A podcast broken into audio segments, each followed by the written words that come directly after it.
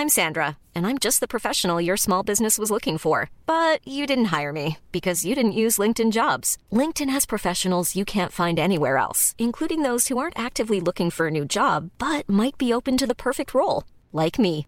In a given month, over 70% of LinkedIn users don't visit other leading job sites. So if you're not looking on LinkedIn, you'll miss out on great candidates like Sandra. Start hiring professionals like a professional. Post your free job on linkedin.com/people today. Armate. Finest Hour. Die Schlacht von Gaugamela. Alexander ist der einzige bekannte Feldherr der Weltgeschichte, dem man keine ernstzunehmende Niederlage anlasten kann. Es ist kein leichtes, unter all den weltberühmten und den Lauf der Geschichte verändernden Schlachten, die Alexander der Große focht, eine auszuwählen. Seine gefährlichen Manöver bei Issos, sein Kampf gegen wilde Elefanten am Hydaspes, sein unbarmherziges Belagern von Tyros. Wir haben uns entschieden, euch heute die Auseinandersetzung vorzustellen, die das bis dahin größte Reich in die Knie zwang, das die Welt je gesehen hatte. Die Schlacht bei Gaugamela. Wo das lag, wer dort alles kämpfte und warum Alexander siegte, das erzählen wir euch heute. Kapitel 1 Das Vorspiel Nachdem sein Vater Philipp im Jahr 336 vor Christus auf seiner eigenen Hochzeit von seiner eigenen Leibwache ermordet worden war, erbte Alexander den makedonischen Thron. Nachdem er alle, die seine Rechtmäßigkeit öffentlich anzweifelten oder selbst einen Anspruch auf diesen Thron hatten, entsorgt hatte, konnte er sich anderen Belangen widmen. Er hatte zwar eine leere Staatskasse, aber dafür eine mächtige Allianz mit den allermeisten griechischen Polis. Mitte der 330er Jahre überschritt Alexander mit einem etwa 40.000 Mann starken Heer den Hellespont und forderte die Perser heraus.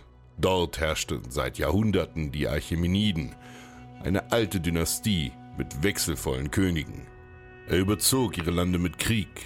Er warf, wie es der Brauch vorsah, einen Speer in das Land, das er erobern wollte. Damit erklärte er den Persern rituell den Krieg. Dieser Brauch sollte sich bis zu den Römern halten und all das eroberte Land nannte man auch speererworbenes Land. Rasch errang er einen Sieg an einem Fluss namens Granikos im Westen Kleinasiens. Danach ließ er das alte Troja neu besiedeln und versprach den griechischen Städten an der Küste bessere Lebensbedingungen als unter den Persern. Dass er sie höher besteuerte, als es der Großkönig je tat, steht auf einem anderen Blatt. Er traf dort noch nicht auf den König selbst, sondern auf dessen Statthalter. Diese nahmen die Landesverteidigung unterschiedlich ernst. Einige konnten sogar erwarten, dass Alexander sie im Amt beließ. Bei Issos schlug er die Perser 333 erneut. Ihr alle kennt bestimmt 333 bei Issos Keilerei aus der Schule. Nun stand der Weg ins Herz Persiens frei. Doch all die Zeit, die er dadurch erhielt, wie lange der Perserkönig brauchen würde, um seine neuen Armeen zusammenzutrommeln, nutzte er, um die gesamte Levante und Ägypten zu erobern. Das war unter anderem deshalb wichtig, weil er so die Flottenstützpunkte der Perser ausschalten konnte und endlich ungehindert Nachschub in den Osten verschiffen lassen konnte. Erst danach wandte er sich wieder gen Osten. Dort stand Dareios massiv unter Druck, denn zwei schmerzende Niederlagen gegen den Makedonen ließen viele seiner Untertanen daran zweifeln, ob er der richtige Mann auf dem Thron sei. Er musste einen Sieg erringen, und zwar bald. Hier zeigte sich deutlich, dass das Reich der Perser ein Koloss auf tönernen Füßen war. Das Reich war geografisch riesig, wohlhabend und strotzte je nach Provinz auch vor Einwohnern. Man darf nicht vergessen, dass die Perser für viele die Hochkultur schlechthin waren. Rechtssicherheit, kaum praktizierte Sklaverei, ein Straßennetz und Postsystem. Blühende Geldwirtschaft, einheitliche Maße. Die Perser waren im Kontrast zu ihrem Bild in der Popkultur keinerlei wilde Barbaren. Das waren ganz normale Menschen mit einer ausgeprägten Kultur. Aber ihr Militär war nicht unbedingt etwas Besonderes, um es mal nett auszudrücken. Nicht nur immer wiederkehrende Thronwirren schwächten das Reich, auch einige Gebiete wurden immer wieder abfällig. Ägypten ist wohl das beste Beispiel hierfür. Die Ägypter lehnten sich immer wieder gegen die Oberhoheit der Perser auf, beispielsweise zur Zeit der Perserkriege in Griechenland. Xerxes musste seinen Marsch nach Griechenland um Jahre verschieben, um eine Revolte in Ägypten niederzuschlagen. Als Alexander in Ägypten ankam, wurde er nicht als Eroberer gefürchtet, sondern als Befreier gefeiert. Mehr noch, er wurde in der Oase von Siva feierlich zum Sohn eines Gottes erklärt. Alexander hatte es aber nicht auf Ägypten, sondern auf das Kernland Persiens abgesehen. Er hatte Dareios auf der Flucht vor sich gehabt und besaß die Kühnheit, ihm nicht nachzustellen. Das war alles Kalkül von ihm, denn er wusste, dass er am längeren Hebel saß. Er war in der Offensive und konnte das Tempo und die Art des Krieges diktieren. Der Großkönig musste seinen nächsten Schachzug abwarten. Als der Frühling 331 vor Christus anbrach, marschierte Alexander durch Syrien Richtung des persischen Reichszentrums, Richtung der wichtigsten Städte Babylon und Persepolis. Kapitel 2 Der Krieg wird heiß. Erst im September 31 überquerte Alexander den Tigris, den östlicheren der beiden Flüsse, die das Zweistromland so fruchtbar machten. Der dortige Satrap, so hießen die Statthalter des Perserkönigs, ein Mann namens Mazaios, hatte den Auftrag, Alexander an diesem Fluss aufzuhalten. Er sollte ihm den Übergang entweder unmöglich machen oder ihn zumindest möglichst lange daran hindern, um dem König Zeit zu erkaufen. Man muss bedenken, nachdem Alexander die durchaus großzügigen Friedensangebote des Perserkönigs mehrfach ausschlug, mobilisierte der Großkönig Dareios alle seine Untertanen. Bis an die Ausläufer Indiens hin. Es würde eine lange Zeit dauern, bis sich all diese gesammelt und marschbereit gemacht hatten. Allerdings misslang der Auftrag der Satrapen und er wurde einfach umgangen. Kein einziger Mann forderte Alexander an diesen Furten heraus. Nur die Strömung wurde ihm gefährlich. Sie war so stark, dass einige Menschen und Tiere beim Übersetzen starben. Doch er hatte die letzte natürliche Barriere überquert, die sein Schwert vom Hals des Großkönigs fernhielt. Die Perser waren bemüht, ihn auf einem Schlachtfeld ihrer Wahl zu begegnen, wo sie ihre Stärken ausspielen konnten. Deshalb wandten sie am gesamten Euphrat entlang eine Taktik der verbrannten Erde an. Sie vernichteten alles, was Alexander und seinen Männern von Nutzen hätte sein können, um ihn zu nötigen, den Tigris entlang zu ziehen. Denn dort wollten sie ihm eine sorgfältige Falle stellen. Alexander jedoch war fest entschlossen, das gesamte Perserreich zu erobern. Man muss dazu erwähnen, dass er hier einen Feldzug in die Wege geleitet hatte, wie selbst sein Vater nicht zu träumen gewagt hätte. Philipp selbst wäre maximal bis nach Sardes, in die Hauptstadt des Lüderreichs in Kleinasien marschiert, hätte diese geplündert und wäre heimgekehrt. Alexander stand nun aber mitten im Orient, und er hätte hier aufhören können.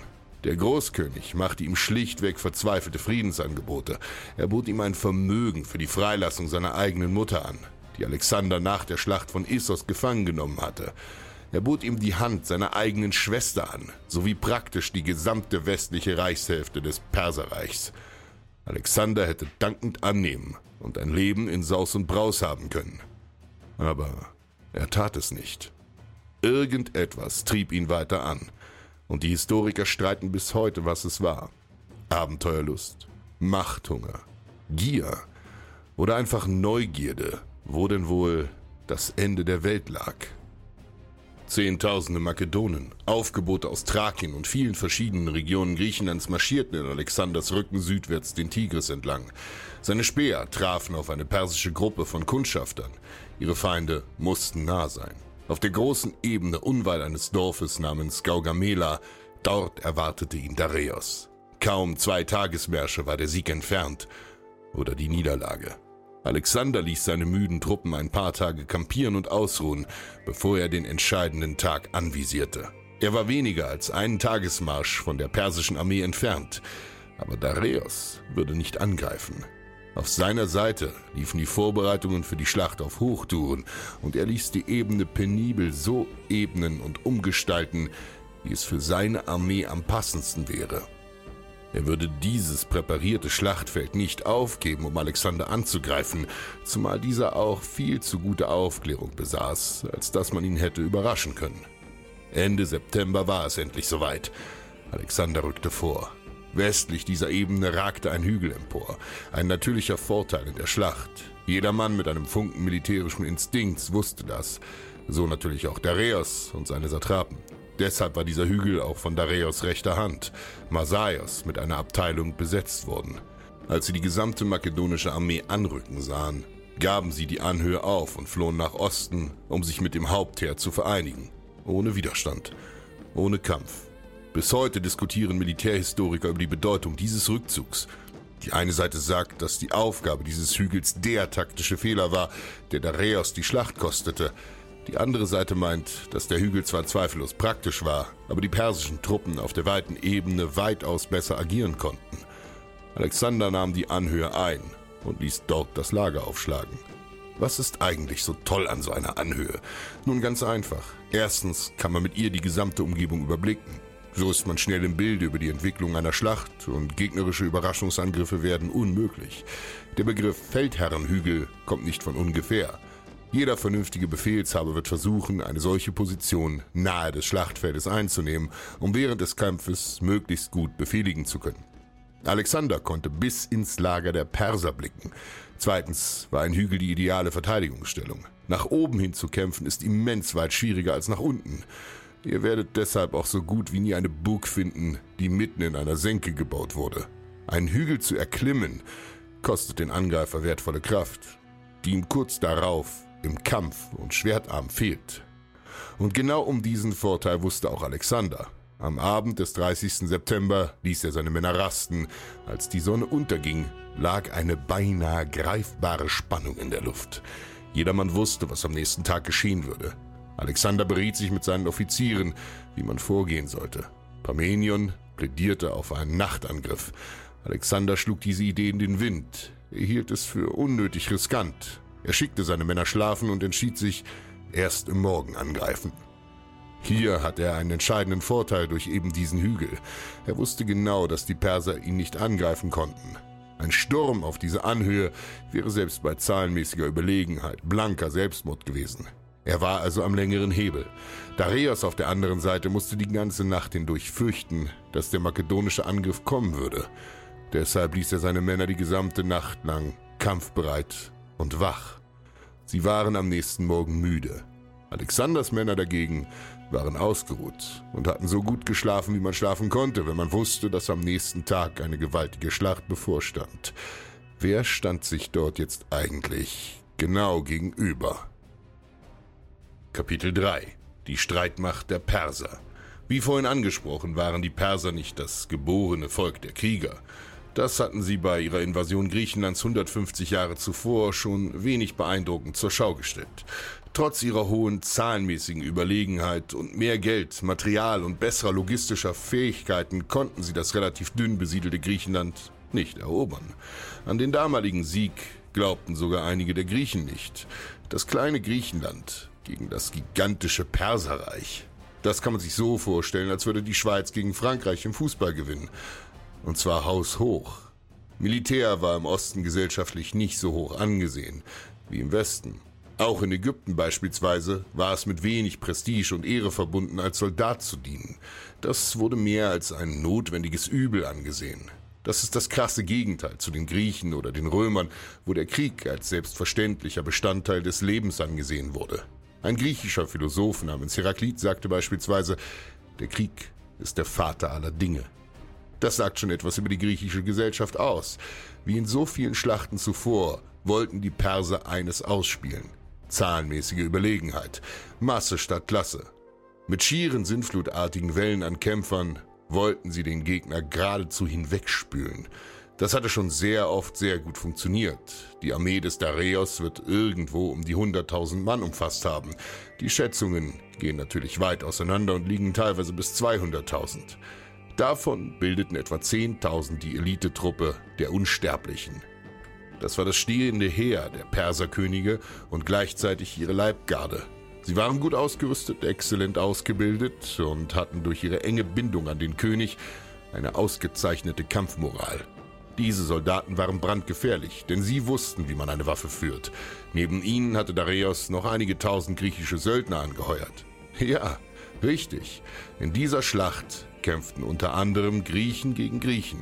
Sie bildeten als schwere Infanterie zusammen mit den Unsterblichen das stabile Zentrum der Perser. Dareios zweites Ass im Ärmel bildete seine Kavallerie. Die Perser hatten exzellente leichte Reitertruppen aus allen möglichen Provinzen in ihrem Arsenal. Die konnten sie in ihrem Kernland auch gut ausspielen. Sie waren flink, wendig und tödlich. Weite, flache Ebenen waren das ideale Terrain für Reiterangriffe. Hier konnte man den Feind flankieren, ihn umzingeln und wenn er in die Flucht geschlagen wurde, ihn erbarmungslos verfolgen. Schätzungen zufolge hatte er um die 30.000 Reitertruppen.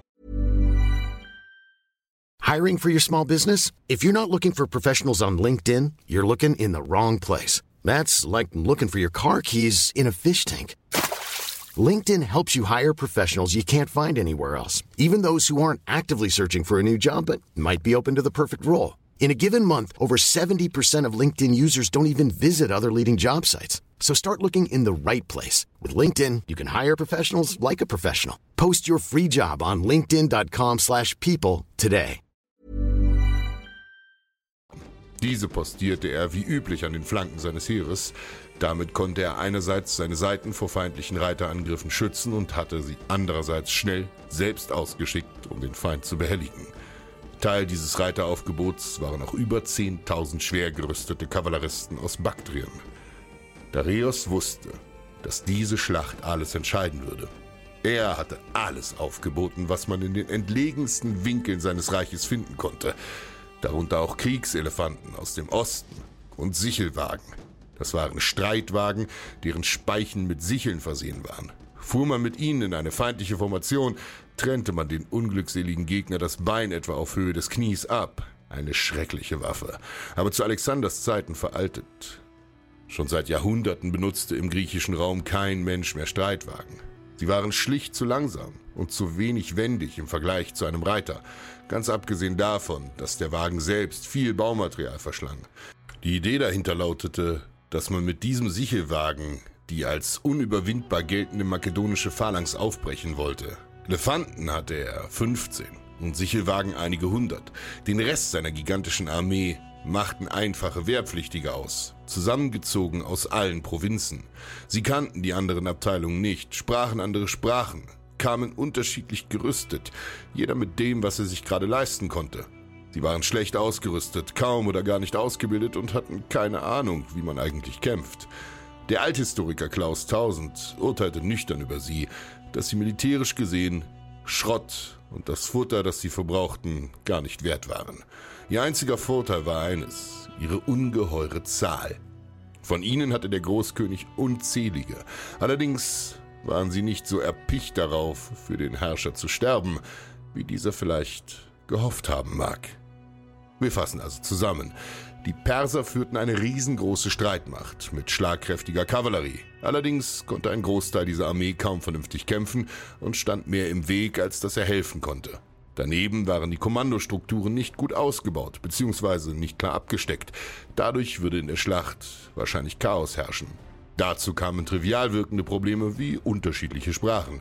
Die Offiziere wurden nicht einmal von allen Soldaten verstanden. Das Heer war extrem heterogen und nicht aufeinander eingespielt. Sie hatten wenig Übung und dadurch auch keine Synergie im Kampf.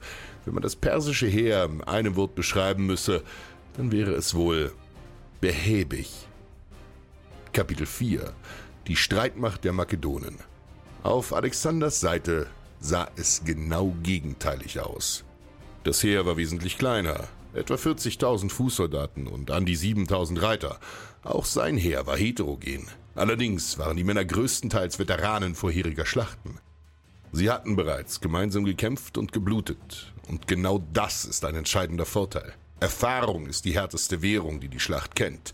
Diese Männer wussten, wann sie zurückweichen und wann sie standzuhalten hatten. Jeder Schwenk, jede Bewegung, alles war zigfach einstudiert und gedrillt worden. Die Makedonen waren Profisoldaten. Der durchschnittliche makedonische Soldat war weitaus schwerer gerüstet und bewaffnet als ein Unsterblicher, geschweige denn ein 0815 Wehrpflichtiger aus der Provinz Persiens. Hier traf breite Masse auf eine gut trainierte kleinere Schar. Abgesehen davon hatten sie mehrere andere Vorteile auf ihrer Seite. Einerseits hatten sie schon zwei große Siege hinter sich, dadurch war ihre Moral erstklassig. Sie vertrauten auf Alexander. Schließlich hatte er sie von Griechenland über Kleinasien, die Levante und Ägypten bis tief hinein ins Perserreich geführt. Und das mit großem Erfolg. Außerdem winkte ihnen reiche Beute im Falle eines Sieges. Das spornt zusätzlich an. Das Perserreich war vielleicht militärisch mäßig, aber es war wirtschaftlich blühend und voller Schätze. Dazu kam noch, dass er eine weit bessere Befehlskette hatte als die Perser. Das Heer Alexanders hatte sein Vater Philipp exzellent strukturiert und diszipliniert. Jeder Handgriff saß, jede Entscheidung hatte Hand und Fuß. Hinzu kam, dass die Offiziere Alexanders extrem kompetent waren. Bei jedem Erfolg Alexanders kann man davon ausgehen, dass dieser vorher sorgfältig am Offizierstisch ausdiskutiert wurde. Hier wurde nichts dem Zufall überlassen. Daneben setzten sie das extrem simple, aber überaus effektive Prinzip vom Kampf der verbundenen Waffen ein. Infanterie und Kavallerie deckten ihre gegenseitigen Schwächen ab. Bei allen Quellen zu Alexander, so auch bei dieser Schlachtschilderung, ist Vorsicht geboten. Einerseits haben wir den Klassiker der Geschichtsschreibung, dass bei Zahlen gerne mal ein wenig übertrieben wird. Alexanders Truppenstärke mag ziemlich genau stimmen, da sich auch die Zahlenangaben der verschiedenen Autoren gegenseitig decken. Bei denen des Dareios darf man aber schon eine Augenbraue hochziehen. Die Quellen sagen, dass die Armee in die Hunderttausende gegangen sei. Hunderttausend wäre möglich, aber alles darüber hinaus ist kaum schaffbar. Ihr müsst bedenken, all diese Menschen müssen gesammelt, versorgt, ernährt und unter Kontrolle gehalten werden. Von der Koordination und Kommunikation untereinander ganz zu schweigen. Andererseits hatten alle zeitnahen Quellen ein Näheverhältnis zu Alexander. Wenn sie ihn sehr mochten oder eben nicht mochten, floss das ebenfalls in die Berichterstattung ein. Kapitel 5 Die Schlacht Das Schlachtfeld war wie vorhin erwähnt sorgfältig ausgewählt worden. Die Ebene wurde von der persischen Armee einigen akribischen Vorbereitungen unterzogen. Für den wahrscheinlichen Fall, dass sich das Schicksal ihres Reiches dort besiegeln würde. Gräben wurden gezogen, um Alexanders berüchtigte Kavallerie zu behindern. Hügel und kleine Erhebungen wurden eingeebnet, um den Streitwagen eine ideale Fahrtlinie zu ermöglichen. Die Sonne ging auf. Am 1. Oktober 331 vor Christus. Der Tag war gekommen. Wie viele der Männer würden den Sonnenuntergang nicht mehr sehen? Das werden sich unzählige Soldaten auf beiden Seiten gefragt haben. Dieselbe Spannung lag immer noch in der Luft. Stellt es euch vor, wie eine Seite dastand und erblickte, wie sich die Schlachtreihe ihres Gegenübers zu beiden Seiten hin schier endlos erstreckte. Das Perserheer war so groß, dass der König das Kommando auf sich und zwei Satrapen, Masaios und Bessos, aufteilte. Alexander hatte seine Schlachtreihe leicht schräg aufgestellt, so dass seine rechte Flanke in Richtung der Perser blickte. Seine Flügel hatte er leicht nach hinten gekrümmt. Damit konnte er eine Umklammerung verhindern. Links die thessalischen Reiter unter dem Kommando von Parmenion und rechts seine mordsgefährliche Hetarienreiterei, die er selbst anführte. Seine Infanterie im Zentrum wollte er defensiver einsetzen. Die Perser auf ihn zukommen lassen. So schonte er die Ausdauer seiner Truppen und spielte den Vorteil aus, dass die Perser gegen einen Wall aus Lanzen anliefen, den sie nicht so einfach durchbrechen konnten. Hinter seinen Makedonen hatte er thrakische Krieger als Reserve aufgestellt, nur für den Fall. Alexanders erster Schachzug lautete, nach rechts zu verschieben. Die gesamte Schlachtreihe. Zehntausende Männer rückten nach rechts. Die Perser sahen das und taten es ihnen spiegelverkehrt gleich. Dareios wollte verhindern, dass die Makedonen das mühevoll vorbereitete Schlachtfeld verließen und schickte seine linke Flanke gegen Alexander höchstpersönlich. Ja, Alexander kämpfte in seinen Schlachten stets persönlich mit.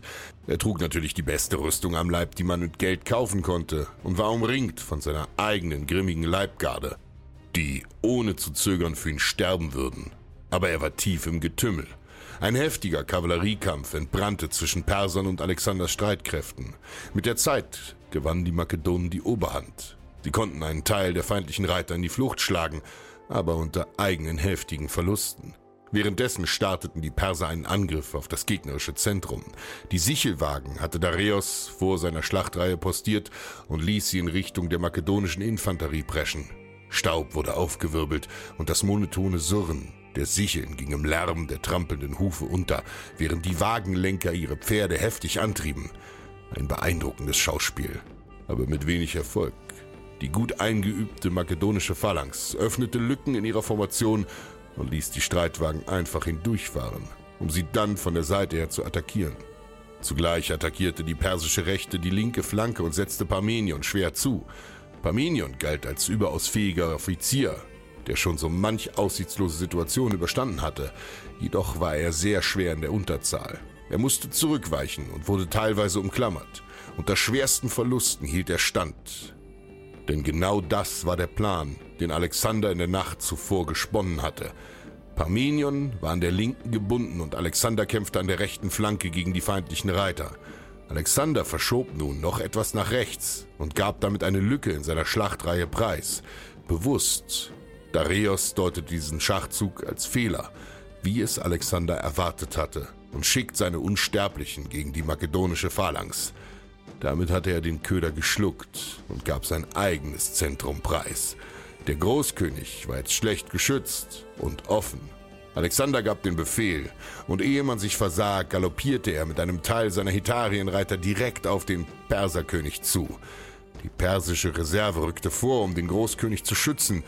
Sie waren aber keine ernstzunehmende Bedrohung für das gut ausgerüstete und exzellent eingespielte Reiterkorps der Makedonen. Dareios merkte, welche unmittelbare Gefahr ihm drohte. Wenn Alexander ihn zu fassen bekam, war das Spiel vorbei.